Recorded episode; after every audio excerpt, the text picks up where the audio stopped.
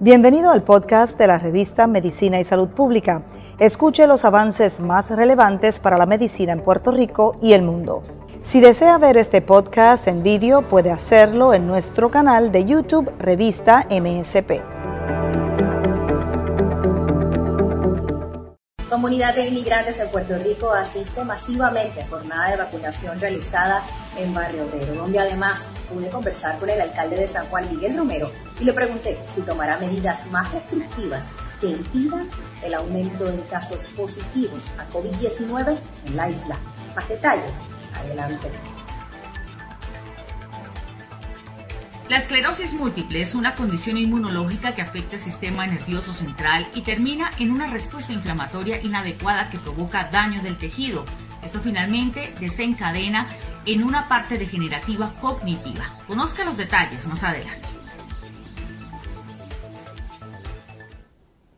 Además, el veredicto contra Derek Chauvin, acusado de la muerte de George Floyd, un veredicto culpable en todos los cargos de asesinato y homicidio que lo expone a 40 años de prisión, hace respirar a la sociedad eh, norteamericana. Se esperaba una fuerte reacción emocional y disturbios sociológicos y psicosociales de haber sido otro el veredicto. Se llega a 2 millones de vacunaciones en Puerto Rico, confirma el gobernador de la isla. Se acabó la cuarentena, dicen el gobernador y el secretario de salud. A partir del próximo miércoles, si llega a Puerto Rico sin un certificado negativo de COVID-19, será multado. Las iglesias pasaron el pasado fin de semana la primera parte de la prueba sobre si definitivamente están cumpliendo con las normas sobre el COVID-19 o no. Hoy hablamos con una especialista en salud que también es pastora sobre el tema. Mi nombre es Luis Penchi y esto es MSP, edición diaria AM.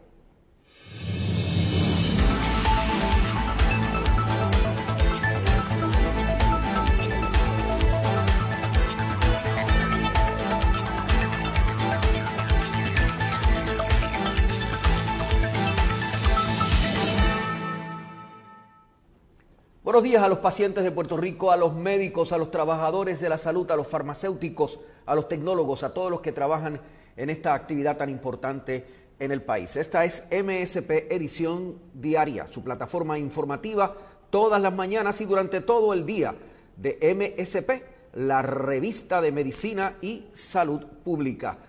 Hoy eh, amanecemos con unas sociedad estadounidense más en calma después de una epidemia de violencia que ha sacudido la nación americana en los últimos, eh, las últimas semanas, en el último mes. Se puede decir que la sociedad americana está hoy más tranquila y va a haber menos angustia y menos tensión con la posibilidad de más conflictos y de protestas enérgicas que hubiesen sido muy costosas, no solo materialmente, sino también emocional y psicológicamente. Un jurado compuesto por seis personas afroamericanas y seis personas blancas, encontró culpable de asesinato en segundo y tercer grado y culpable de homicidio negligente a el agente Derek Chauvin, que le dio muerte al afroamericano George Floyd hace un año. Chauvin se expone a 40 años de prisión. De inmediato la reacción del público que estaba a las afueras del tribunal en Minnesota fue una reacción de algarabía. Dijeron que iban a celebrar, no a protestar, pero iban a estar pendientes a lo que pasara de ahora en adelante con la tensión racial creciente que se vive en Estados Unidos. Estados Unidos ha tenido 52 tiroteos eh, fatales y eh, masivos durante el último mes y han seguido las muertes a manos de la policía de personas de la raza negra y de personas de procedencia minoritaria, han confirmado las autoridades. Esto ha eh, provocado que algunos especialistas en salud pública hablen de una especie de epidemia eh, de salud pública que, eh, que se genera en términos de la violencia. En Puerto Rico, el gobernador Pedro Pierluisi reaccionó a una declaración del presidente del Senado de la isla, José Luis Dalmao el presidente dijo temprano ayer que había recomendado al gobernador que eh, se emitiera una nueva parte de la orden ejecutiva ya vigente para que hubiese un cierre total por 14 días. El presidente del Senado dijo que eso debía hacerse ya ahora debido al repunte estadístico en torno a los casos de COVID-19. Eh, el gobernador dijo que nadie de su coalición científica y ningún experto le ha dicho que eso es necesario. Nosotros hablamos por separado con la vicepresidenta de investigación de la Escuela de Medicina de Ponce, la doctora Kerina Thompson, que dijo que en efecto esa no ha sido eh, una solicitud del comité científico asesor del gobernador, pero que ese comité sí le recomendó al gobernador que solamente estuvieran en operación los establecimientos comerciales y privados de primera necesidad. Eso excluye a tiendas por departamento, tiendas de ropa, tiendas de zapatos y de otros tipos de utensilios. Pero sobre el tema de cerrar todo el país durante 14 días, el gobernador Pedro Pierluisi contestó en una conferencia de prensa. Ni médica ni salubrista que me esté recomendando eso a mí, para que estemos claros. Sería, no procede esa medida porque no tengo a ningún, ni la coalición científica, ni ningún experto en epidemiología, en salubrista, está abogando por un lockdown en Puerto Rico, para que, aquí todos estemos claros. Le digo por lo que propone el presidente del Senado, José Luis Dalmau, que debería cerrarse el país por 14 días, ¿usted no está de acuerdo? Bueno, es que, es, es que realmente de dónde viene eso. Si viene de que allí tienen una situación, un brote que tienen que atender, lo que tienen que hacer es aplicar el protocolo y después que cumplan con el protocolo ponerse a trabajar. Pero aquí yo no tengo a ningún, ningún científico, ningún médico, nadie que me asesora a mí me está asesorando que imponga un, lockdown, para que estemos claros. ¿Considera cambios a la orden ejecutiva antes de que eh, culmine su vigencia o, Todo va a depender del monitoreo de las estadísticas. Lo que vislumbramos que va a suceder es que se van a estabilizar, se está estabilizando ya la situación, pero que van a bajar el número de casos positivos, va a bajar el número de hospitalizaciones en los próximos días como resultado de la expansión de la del toque de queda, que fue hace cerca de dos semanas atrás, y las, a partir de mediados de la semana que viene, como resultado de la restricción al 30% de ocupación en todos los establecimientos comerciales, al igual que en todas las oficinas que atienden público en Puerto Rico. Por su parte, el secretario de Salud, Carlos Mellado, confirmó en la conferencia de prensa con el gobernador que de ahora en adelante no habrá cuarentena. Habrá multa para las personas que lleguen del exterior de Puerto Rico a través del aeropuerto internacional Muñoz Marín o de los otros dos aeropuertos internacionales de la isla, el de Aguadilla y el de Ponce, y lleguen sin un certificado negativo de eh, prueba de COVID-19. Sencillamente se les va a multar, tendrán 48 horas para hacerse la prueba, pero incluso se les solicitará la información de su tarjeta de crédito para comenzar a establecer el protocolo para cobrar una multa de 300 dólares. No se trata de cuarentena ni de nueva oportunidad. Las reglas de juego cambian a partir del próximo miércoles 28 de abril, dijo el secretario del Departamento de Salud, Carlos Mellado. A la eh, Declaration Form, tanto si la policía interviene con una persona que viene del extranjero y si ellos evalúan o nos llaman a nosotros, la Oficina de Investigaciones, las intervenciones que se hacen en este momento en violación a la, a la orden ejecutiva, las hace el Departamento de la Oficina de Investigaciones o la Policía de Puerto Rico. y si ese pasajero violó esa orden, inmediatamente pues se expone a, las sanciones que tiene la violación. Pero ¿quién, ajá, ¿quién le da seguimiento a esos casos? el Departamento de Salud siempre está... A una persona que te va a llamar, va a llegar a tu casa. Es que siempre va, eh, eso te va a llegar, el sistema ahora mismo te va a llegar. Y, y una vez tú pasaron las 48 horas, si esa persona no reportó la prueba, inmediatamente se le impone la multa. Ahora, si esa persona nosotros vamos a estar evaluando dentro del bioportal las personas que no tienen el Travel Declaration Form o que lo violaron. Y nosotros podemos intervenir Pero estamos hablando de cuántas personas diariamente. ¿De cuántas personas? De los que llegan. De los pasajeros que llegan, los turistas. O sea, ¿cómo ustedes No, eso va a variar. Obviamente eso va a variar con el anuncio de la, de la orden. Porque es que, es que lo que está pasando, la diferencia ahora, es que si llegas tan pronto llenas la declaración de viajero y no informas que tienes prueba negativa, estás en incumplimiento. y ya se, te notifica que se te va a imponer la multa de 300 dólares. En ese momento dado pueden aportar su información de tarjeta de crédito y demás para que en su momento se aplica contra la tarjeta de crédito la multa, pero es el Departamento de Salud el que va a estar eh, vigilando que esto se cumpla. Pero la diferencia entre ahora y a partir del, miércoles que viene es que estás en incumplimiento si no tienes la prueba. Ahora mismo no, la opción, ahora todos tienen la opción de decir, no, yo me voy en cuarentena o la saco más adelante. No, no, eso se acabó. La opción de cuarentena se acabó. Ahora es, tiene que traer la prueba. No tiene la prueba, multa. Máximo 48 horas para someterla. De hecho, el gobernador Pedro Pierluisi dijo que Puerto Rico ya ha administrado 2 millones de vacunas contra el COVID-19. En términos de vacunación, esto anda muy bien, dijo el primer ejecutivo, pero admitió que hay vacunados hospitalizados, por lo que urgió a una continua vigilancia sobre el tema. Como parte del esfuerzo de ampliar la vacunación masiva, se anunció que Puerto Rico comenzará a recibir próximamente 21 mil vacunas adicionales en la semana contra el COVID-19 a través de un esfuerzo de la Administración Federal de Manejo de Emergencias FEMA, que se extenderá este esfuerzo durante tres semanas. La vacunación también se ha extendido a diversos sectores del país y diversos sectores de la comunidad que reside en Puerto Rico. Eso incluye a los inmigrantes, como nos reporta desde San Juan la compañera Gisette Arellano.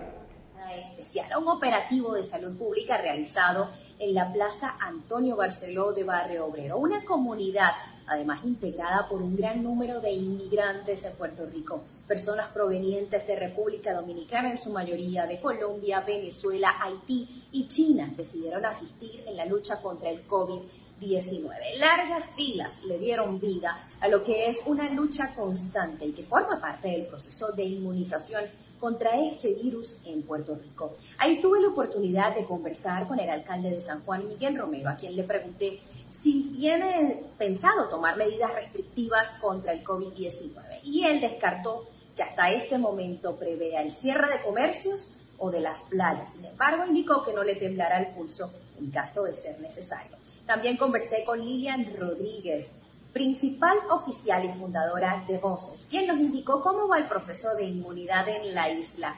Así que escuchemos cuáles fueron sus palabras.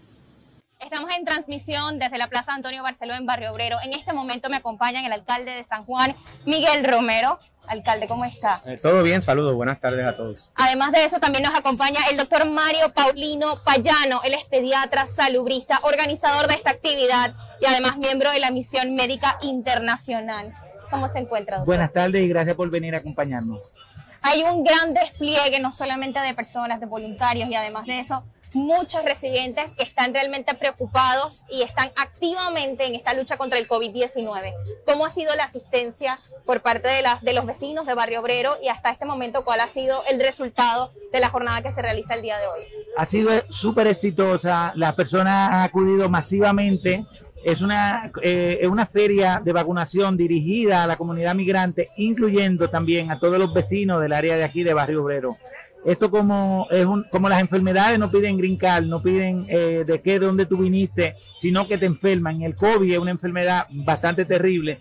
Es un esfuerzo de voluntades, Departamento de Salud del Estado, el doctor Mellado ya estuvo con nosotros, Departamento de Salud de la capital, Voces, la Misión Médica Internacional, el Concilio de Organizaciones Comunitarias Dominicanas, Artina, el Consulado Dominicano, el INDEX, las universidades, San Juan Bautista, NUC y diferentes, el Instituto Universitario de San Juan y diferentes instituciones han estado aquí diciendo presentes. La Iglesia Episcopal, esto es de buenas voluntades, muchísimos voluntarios, el Grupo Amar de Médicos al Rescate, son muchas organizaciones para un solo objetivo, atacar el COVID, porque el COVID lo, paramos entre todos. La unión de todos nosotros va a parar el COVID en seco y es lo que estamos haciendo en San Juan, en todo Puerto Rico. Esta es una iniciativa que todos los años la realizamos pero en este año con la condición de COVID estamos enfocados en trabajar con la comunidad de migrantes para acabar con el COVID. La única solución es la vacunación. Alcalde, sabemos que también existe un gran despliegue a nivel de San Juan, pero en especial hay mucha preocupación, ¿verdad?, de posibles medidas restrictivas que haya que aplicar. ¿Usted ha contemplado nuevas medidas? Eh, ¿Qué considera que debe ocurrir? Porque se registra un aumento considerable en casos positivas de COVID-19 en Puerto Rico. Eh, primero lo que tenemos que hacer eh, inicialmente es reforzar y asegurarnos que se cumplen con las restricciones que han sido impuestas mediante la orden ejecutiva ese es el primer paso adecuado, primero para evitar la propagación del, coronavirus, eh, pero también para evitar que se tomen restricciones adicionales, porque eso, el tomar restricciones adicionales siempre es algo que está sobre la mesa. Claro, ¿verdad? Va a depender de cómo nuestra gente eh, cumple con todos los requerimientos que se exigen, desde el uso de mascarilla, desde cumplir con los eh, por y las limitaciones que hay en la operación comercial, los toques de queda, el cierre de negocios, evitar específicamente en lugares cerrados lo que es la aglomeración de personas y continuar con los esfuerzos de vacunación. En la medida que creamos esa conciencia y cumplimos, ¿verdad? Como una medida natural de protección individual, yo creo que nos alejamos de esa posibilidad real que existe de tomar medidas adicionales. No queremos cerrar los lugares cerrados, no queremos cerrar nuestras playas, pero si tuviésemos que hacerlo, lo vamos a hacer, ¿verdad? Sin ningún tipo de reparo, porque eh, sin vida no hay todo lo demás. Así que en ese sentido el municipio está atento, sabe que entramos al programa de rastreo municipal eh, que lleva a cabo el Departamento de Salud. Estamos trabajando afanosamente en eso y trabajando también eh, apoyando este tipo de iniciativas para lograr la inoculación de la mayor cantidad de personas posible en, esa, en ese objetivo claro que es la inoculación de la mayor cantidad de personas posibles contra el COVID-19. ¿Qué actividades prevé en los próximos días? ¿Cómo se prepara San Juan? Estamos, estamos preparando una actividad de vacunación masiva a llevarse a cabo en el mes de mayo, eh, primero de mayo. Eh, queremos hacerla en el mecanismo de Servicarro en el área del Parque Central. Se van a estar anunciando próximamente más detalles eh, para lograr por lo menos ese día la vacunación de 5.000 personas en la medida que llevamos a cabo esfuerzos de esa naturaleza, también a través del hospital municipal, estamos llevando a cabo vacunaciones, vacunación de encamados, estamos apoyando vacunaciones en lugares donde hay una gran cantidad de población de personas mayor de edad. En el área del Viejo San Juan estamos planificando una con la Fundación de Doña Felisa Rincón de Gautier a llevarse una facilidad del municipio de San Juan y otra probablemente que vamos a llevar a cabo en la Plaza de Armas eh, junto a voces, así que lo que queremos es eh, que la mayor cantidad de gente en el menor tiempo posible esté vacunada. No podemos bajar la guardia. El llamado es el mismo, continuar con las medidas de prevención como se ha realizado hasta este momento. Eso es así. Yo creo que la prevención es la clave. Claro, prevención de la mano con la vacunación y, siempre estar alerta. Eh, el hecho de una persona estar vacunada no evita el contagio, quizás evita que usted sufra los efectos devastadores que tiene esta, esta condición, esta enfermedad, pero siempre tenemos que cuidarnos de protegernos. Doctor, para aquellas personas que se preguntan en el caso de los menores de los menores de 21 años, que son personas que podrían vacunarse con Pfizer, ¿cuál es la recomendación? ¿Los padres deben dejar pasar la oportunidad ahora que en esta nueva fase sí es posible? No, no deben dejar pasar la oportunidad. Yo como pediatra eh, auguro que en el futuro la vacuna de COVID va a ser parte de los esquemas de vacunación. Eh, es importante que las personas, todas las personas que puedan poner el brazo, que se vacunen. Yo creo que luego se irán bajando las edades porque eh, inicialmente en los estudios que se hicieron no se hicieron en niños, pero ya se sometieron varias propuestas para comenzar a bajar las edades. Eso se evalúa a través del CDC, de la FDA y de los Institutos Nacionales de Salud. Luego que venga la aprobación, de esto, tanto en San Juan como en todo Puerto Rico, vamos a estar bajando las edades. Hoy estamos vacunando de 18 años en adelante. Todas las personas eh, por restricciones ya sabemos que es seguro vacunarlo en menor edad, pero tenemos que seguir las restricciones del Departamento de Salud Federal, del Departamento de Salud Estatal y de la FDA. Pero ya creo que próximamente bajarán las edades. Con respecto a lo que pasó con la vacuna de Johnson, la posibilidad de que una persona, se vacunaron 7 millones de personas, 6 personas hicieron reacciones la posibilidad de que una persona le dé COVID y haga una reacción es 18%, una reacción de trombo. La posibilidad de que una persona se vacune y haga una reacción de trombo es una en un millón. O sea que yo preferiría vacunarme con cualquier vacuna a que me dé el COVID. O sea, la prevención es la vacunación. La prevención y la vacunación es la única solución que hay. Algunas personas dicen, ya me vacuné, cuento con las dos dosis y han pasado algunos días, ¿puedo continuar como si nada? No, las medidas deben continuar aún cuando la persona está vacunada. Lo peor que puede pasar es ese tipo de actitud irresponsable. Eso es ser irresponsable y poco altruista. Hay países que han tenido una gran vacunación, pero no han tenido restricciones. Como ya dijo muy bien el alcalde, no le va a temblar el pulso a ningún alcalde y mucho menos al gobierno central de hacer las restricciones que se haya que hacer. Llegamos a en este nivel en buen estado precisamente porque tomaron previsiones anteriormente que eran impopulares, sí, pero la salud no pide grincar, pero también hay que tomar las responsabilidades y se van a tomar las responsabilidades que sean necesarias. Las personas deben vacunarse, pero deben mantener el distanciamiento físico, el uso de la mascarilla, el lavado de manos y también evitar las aglomeraciones. Con esas medidas que son sumatorias, no son exclusivas, vamos a vencer el COVID. Todas las personas que puedan vacunarse se van a vacunar. Esta es la primera que estamos haciendo aquí, pero hemos vacunado alrededor de 5 mil personas con la Guardia Nacional, con el Departamento de Salud, con voces y se han hecho coordinación tanto a través de la Misión Médica Internacional como a través de otras organizaciones. El Departamento de Estado, la Oficina de Servicio al Ciudadano Extranjero, también ha ayudado a coordinar a través de mi persona para que se vacunen migrantes de todas las nacionalidades. Si te das cuenta, esto es un, un variopinto de nacionalidades. Aquí tenemos personas de la comunidad china, colombianos, venezolanos, haitianos y sobre todo dominicanos, que somos el 85% de la población migrante en Puerto Rico.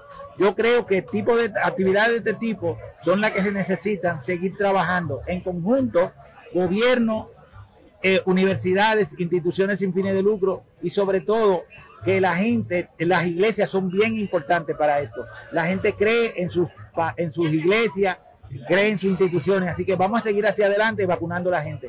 La vacunación es la solución. Se espera que en los próximos días tengamos más detalles acerca de esa vacunación masiva a realizarse el primero de mayo, en el que cerca de 5.000 personas puedan vacunarse contra el COVID-19. Sin embargo, las medidas de seguridad, de bioseguridad y de restricción en la defensa y la prevención contra el COVID-19 continúan siendo las mismas. El uso de la mascarilla, mantenga el distanciamiento físico, recuerde, mayor a seis pies. Y además de eso, el lavado frecuente de sus manos. Lo invito a que tenga más información que se relaciona al tema, en especial para los padres que desean vacunar a sus hijos mayores de 18 años, menores de 21, que deban contar con el permiso y que además deban asistir acompañados. Conozca cuál es la vacuna autorizada para este grupo de personas. Y además de eso, otra información muy importante y que se relaciona en la lucha contra el COVID-19. Visite www.msprevista.com. Síganos en Facebook como Revista de Medicina y Salud Pública y en Instagram como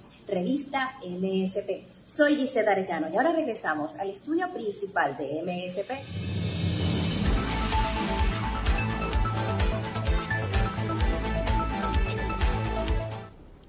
Gracias a la compañera Gisette Arellano, la presidenta de la Sociedad Puertorriqueña de Pediatría, la doctora Carmen Suárez, aseguró que pese al aumento de casos de COVID-19 en niños en la isla, no es necesario cerrar los centros de cuidado que atienden a menores de 5 años. Sostuvo que estos lugares no se han reportado brotes o casos significativos de coronavirus, pues los niños en ese rango de edad no están en un riesgo significativo de contraer la enfermedad. Otros sectores de la comunidad se están preocupando por los contagios de COVID-19. Especialistas entrevistados por Medicina y Salud Pública dijeron la semana pasada que un renglón que hay que vigilar de cerca son las iglesias y la posibilidad de que aumente el contagio en ellas debido a la dispersión de micropartículas que ocurren cuando hay coros, como las iglesias en Puerto Rico, sobre todo desde el pasado fin de semana han estado manejando la situación, incluso con la vigencia de la nueva parte de la orden ejecutiva del gobernador Pedro Pierluisi, que establece también para las iglesias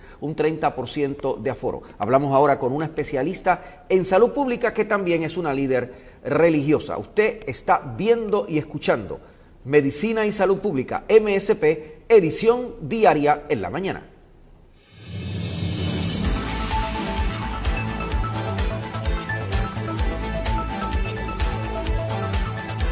Está con nosotros la doctora Alicia Vázquez, quien es una especialista en salud pública y es pastora de una iglesia eh, independiente evangélica bastante grande en, en Guaynabo. Eh, ¿Por qué está con nosotros? Bueno, porque este es el, este que pasó fue el primer fin de semana de la nueva orden ejecutiva que impone eh, un 30% de aforo en todo lugar que esté cerrado con aire acondicionado. Y eso incluye a las iglesias. Y eh, francamente, la comunidad científica, sobre todo los infectólogos, durante la semana que pasó, vieron eh, mostrando preocupación por lo que está pasando en las iglesias. Sobre todo se sabe que hubo un brote eh, epidémico del COVID-19 en una iglesia en Loíza, en donde hubo 16 personas contagiadas. Y hay por ahí anécdotas de que eso está pasando en muchas iglesias, sobre todo en iglesias más pequeñas, no vinculadas a concilios ni organizaciones grandes. Y queremos saber que si la iglesia se ha puesto al día para reaccionando a todo esto. Gracias, doctora, por estar con nosotros. Bienvenida. Gracias, Saludos. Gracias, gracias tú por esta invitación que para mí es un honor y es un privilegio. ¿Cómo, cómo hicieron las iglesias este fin de semana? ¿Se pusieron, se pusieron al día? sí, nuestra iglesia, desde que se inicia todo este proceso hace un año, tres meses, lleva a cabo la orden ejecutiva exactamente como lo solicita nuestro gobierno. Ahora nos pidieron un 30%, bajamos de un 50% a un 30%, que en el caso de nosotros estamos en el 20 al 25%, no más de 100 personas, porque el templo acomoda 400 personas y un poquito más si estuviésemos sin pandemia. Así es que estamos en los 80, los 70 y tantos, pues reconociendo el proceso, somos rigurosos en cumplir este proceso. El resto de las iglesias, hasta donde yo tengo entendido, ¿sabe? Y esto tal vez es como para preguntárselo a cada obispo, ¿verdad? que, dirige denominaciones y tal vez a, a los pastores de algunas iglesias independientes, pero la impresión que tengo es que todas las iglesias hacen el máximo por cumplir con la orden ejecutiva. Y eso es algo que se habla entre los pastores y realmente que haya habido este brote es lamentable, es lamentable, pero también si somos justos y razonables, va un año y tres meses. Pienso que la fatiga pandémica y el evento de que hay más de un millón de puertorriqueños vacunados puede hacer que las personas se relajen en las medidas de bioseguridad y se preste un poco el ambiente precisamente para que entonces surjan los brotes. El proceso psicoeducativo y de orientación de salud pública tendría que ser enfatizarle a la gente que la vacuna nos protege, pero hay un 5% que está descubierto y que la fatiga pandémica, mire, espere un poquito más, tenga paciencia, estamos a la vuelta de la esquina de que pueda venir una inmunidad de pandemia, pero no bajemos las normas de bioseguridad, sea en la iglesia, sea en los supermercados, sea en los restaurantes, en todo espacio la gente debería estar cumpliendo estas normas de bioseguridad y este protocolo como nos los están pidiendo. Y porque la gente se cansa y además tenía la esperanza de que esto se estaba acabando. Y hemos despertado a la realidad de que no se está acabando todavía. No, no se está acabando. Y, y, no se está acabando, Penchi. Y se unen estos dos factores negativos, positivos en la vacuna, pero mire el aspecto negativo. Fatiga pandémica, ya no puedo más. Estoy en palabras en buen puertorriqueño, ya no puedo más, estoy cansado, ya quiero quitarme esta mascarilla. Me, me vacuné, me relajo.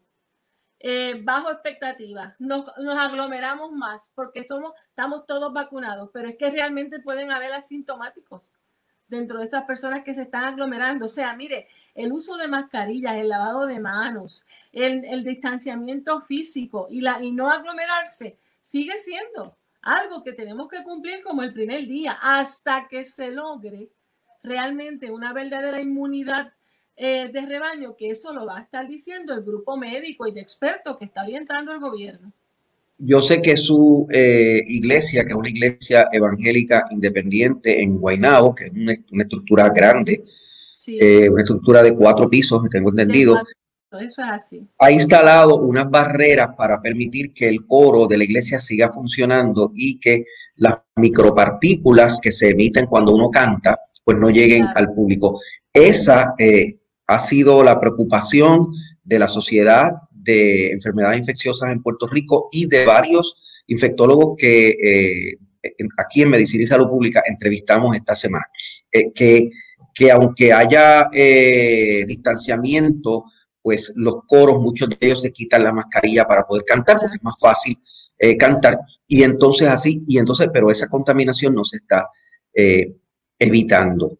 Eh, pero claro, yo vi las estructuras que usted preparó, que me las, puede describir ya mismo, pero lo, lo, que yo entiendo, me corrige si no es así, son unas estructuras de acrílico que permiten ver y que permiten escuchar, pero que bloquean la posibilidad pero eso eh, yo me imagino que es relativamente costoso y que la, la, inmensa mayoría de las iglesias no lo han podido hacer. De hecho, yo no sé de ninguna iglesia católica, y yo aún asisto a la iglesia católica, no sé de ninguna iglesia católica que haya logrado hacer eso. Así que... Sí, esto fue para mayo, o sea, alrededor... mayo del año pasado.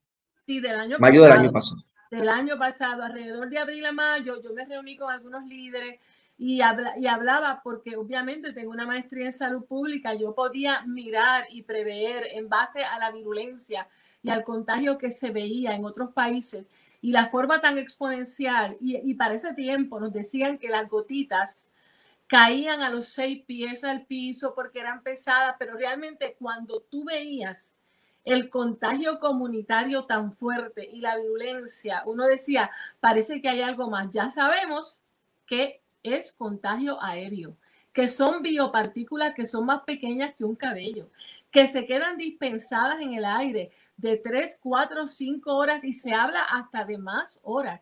Y que cuando tú cantas lo disparas a 20 pies de distancia. Esas biopartículas. Y no solo las estás disparando a 20 pies, sino que se van a quedar suspendidas en el aire varias horas importantes. Quiere decir que la persona que entre ahí, y esto, y esto más hay que pensar en la carga viral, la persona que entre ahí, si, si está contaminado el ambiente, de muchas biopartículas por todas las áreas de mucosidad, ojos, nariz, boca, si no están cubiertos, esa persona puede ser víctima de, esa situación y puede... por, lo tanto, los, por lo tanto, los infectólogos que han dicho esta semana que pasó eso tienen la razón y habría que suspender los coros a menos que uno tenga la capacidad de hacer lo que usted hizo, doctora. Bueno, bueno, mira, no necesariamente eh, hay que suspender los coros y mucho menos tendrían que hacer lo que nosotros hicimos. Lo que tendrían que tener en cuenta es que los grupos de adoración, que es como se conoce en el léxico cristiano mayormente, que para ellos es muy difícil cantar con face shield y con mascarilla, deberían estar por lo menos a muchos pies de distancia. Si van a cantar sin mascarilla, deben considerar estar... 20 pies, 20 pies por lo menos.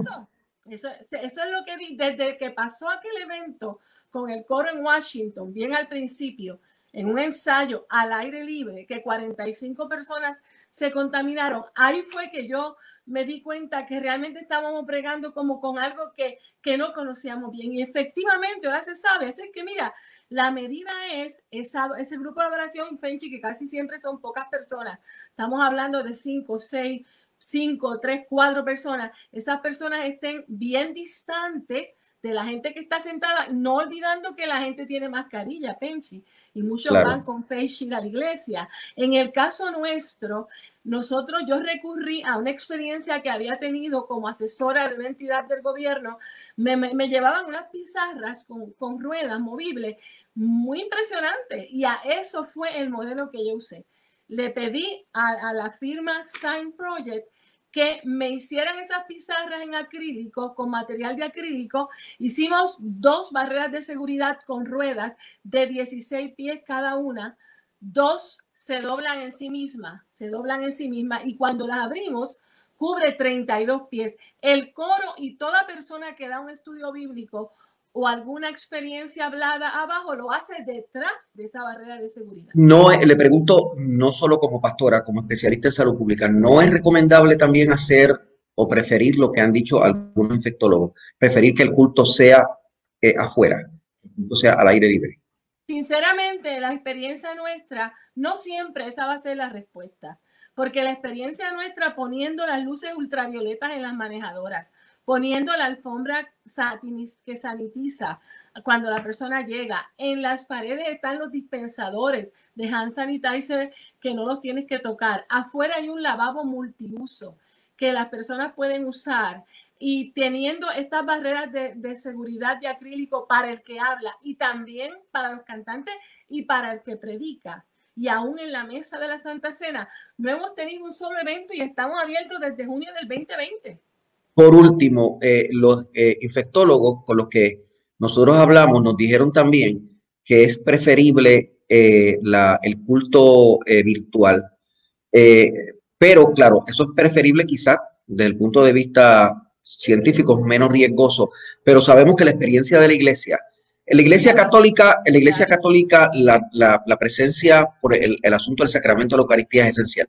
Y en la Iglesia Evangélica, la presencia por lo que, por lo que en, el, mundo cristiano evangélico se conoce como la infusión del Espíritu Santo, ¿verdad? Que se da eh, eh, congregada a la gente. Así que eh, eso podría ser científicamente lo plausible, pero quizás prácticamente o doctrinalmente no es lo aconsejable. Entiendo, Pregunto.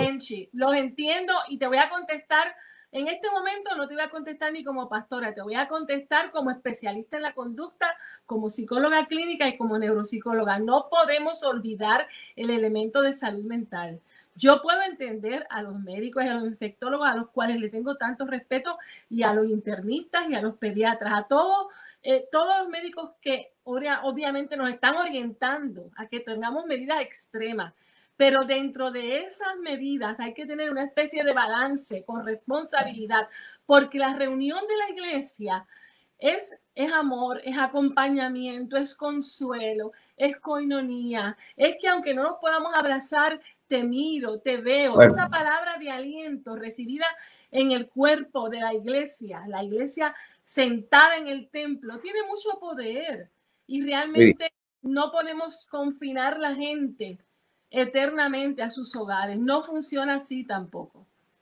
Gracias, doctora. Nos consta que usted le tiene mucho aprecio a los médicos, tanto así que se casó con uno. Muy bueno.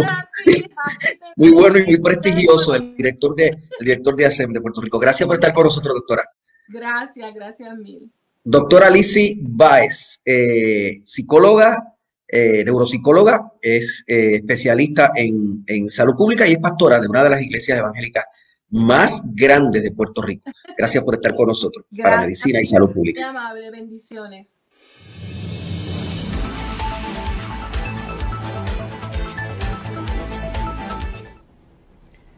En el mundo existen 1.3 millones de personas afectadas por la esclerosis múltiple.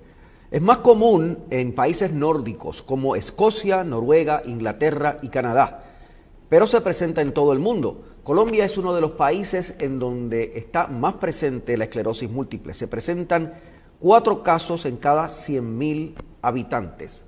Sobre esta condición tan penosa, tenemos el siguiente reportaje con la compañera Margelín Velosa.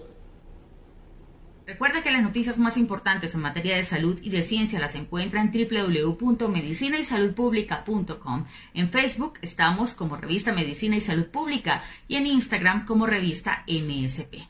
De la mano de los neurólogos Nicolás Pérez y José Ávila, conozca la prevalencia de la esclerosis múltiple en Puerto Rico y las consecuencias degenerativas que puede tener esta enfermedad que puede ocurrir con o sin inflamación. Los profesionales de la salud continúan evaluando todos los elementos para poder tratar esta condición.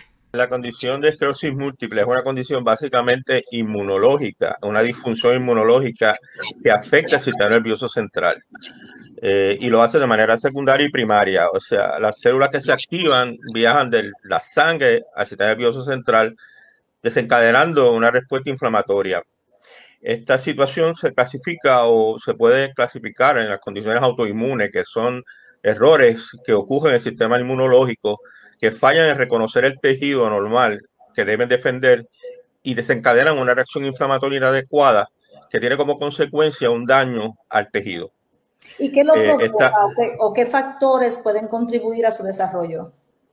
Bueno, hay un factor de herencia que ah, contribuye a la predisposición, pero si, si, si, vemos y estudiamos gemelos idénticos, por ejemplo, son un 33% de ellos, de los gemelos idénticos, la padecen en conjunto. Eso implica que hay otros factores que contribuyen, como es también el, eh, elementos ambientales, la presencia de ciertos tipos de virus, particularmente uno que se ha estudiado mucho es Epstein-Barr, la presencia de ciertos hábitos, por ejemplo, que pueden desencadenar estos problemas en pacientes que son susceptibles a que esto ocurra. Pero en realmente nosotros no conocemos todos los detalles de cómo una persona puede desarrollar esclerosis múltiple. Sabemos que es muy común en ciertos países, particularmente al norte, pero en nuestro país Es sorprendente el número de personas en términos de prevalencia que existen. Así que podemos decir que es una condición multifactorial que tiene factores genéticos interaccionando con factores ambientales y con, con situaciones y exposiciones que pueden producir cambios en lo que nosotros conocemos como epigenética, que es la activación de genes que normalmente están dormidos o genes que que deben apagarse y no se apagan porque hay sustancias o elementos externos que pueden alterar esa genética nuestra, produciendo una situación que desencadena estos procesos inflamatorios. La clave de todo es que tiene que haber inflamación localizada, anatómicamente congruente, en dos lugares del sistema nervioso central en diferentes tiempos. Eso es lo clásico, pero hay excepciones a la regla. O sea que debe confirmarse el diagnóstico mediante una serie de, eventos clínicos que pueden caracterizarse con bastante seguridad, que nos dicen que se inflamó una zona específica en el cerebro, eh, puede mejorar hasta casi normal y de momento puede ocurrir en otro lado del cerebro. O sea que una vez se prueba diseminación en tiempo y diseminación en lugar, dos eventos clínicos son suficientes para declarar al paciente con esclerosis múltiple. Usamos otros estudios, obviamente, que son fundamentales, como la resonancia magnética nuclear, que nos permite ver esa, esas lesiones inflamatorias. El líquido espinal, que nos permite analizar químicamente la producción de anticuerpos dentro del sistema nervioso central. Los potenciales evocados, como los visuales, que nos permiten eh, ver el daño que puede ocurrir al nervio óptico. En fin, eh, ese conjunto de elementos es lo que hace que podamos tener las probabilidades altas de tener o no tener esclerosis múltiple. Así que esta es una condición compleja que requiere de elementos múltiples para poder llegar al diagnóstico. Problemas de memoria en la velocidad en el procesamiento de la información, así como daño cortical, son algunos de los síntomas degenerativos que tiene la esclerosis múltiple y podría afectar la calidad de vida de los pacientes porque se presentan desde etapas muy tempranas. Los invitamos a seguir conectados con MSP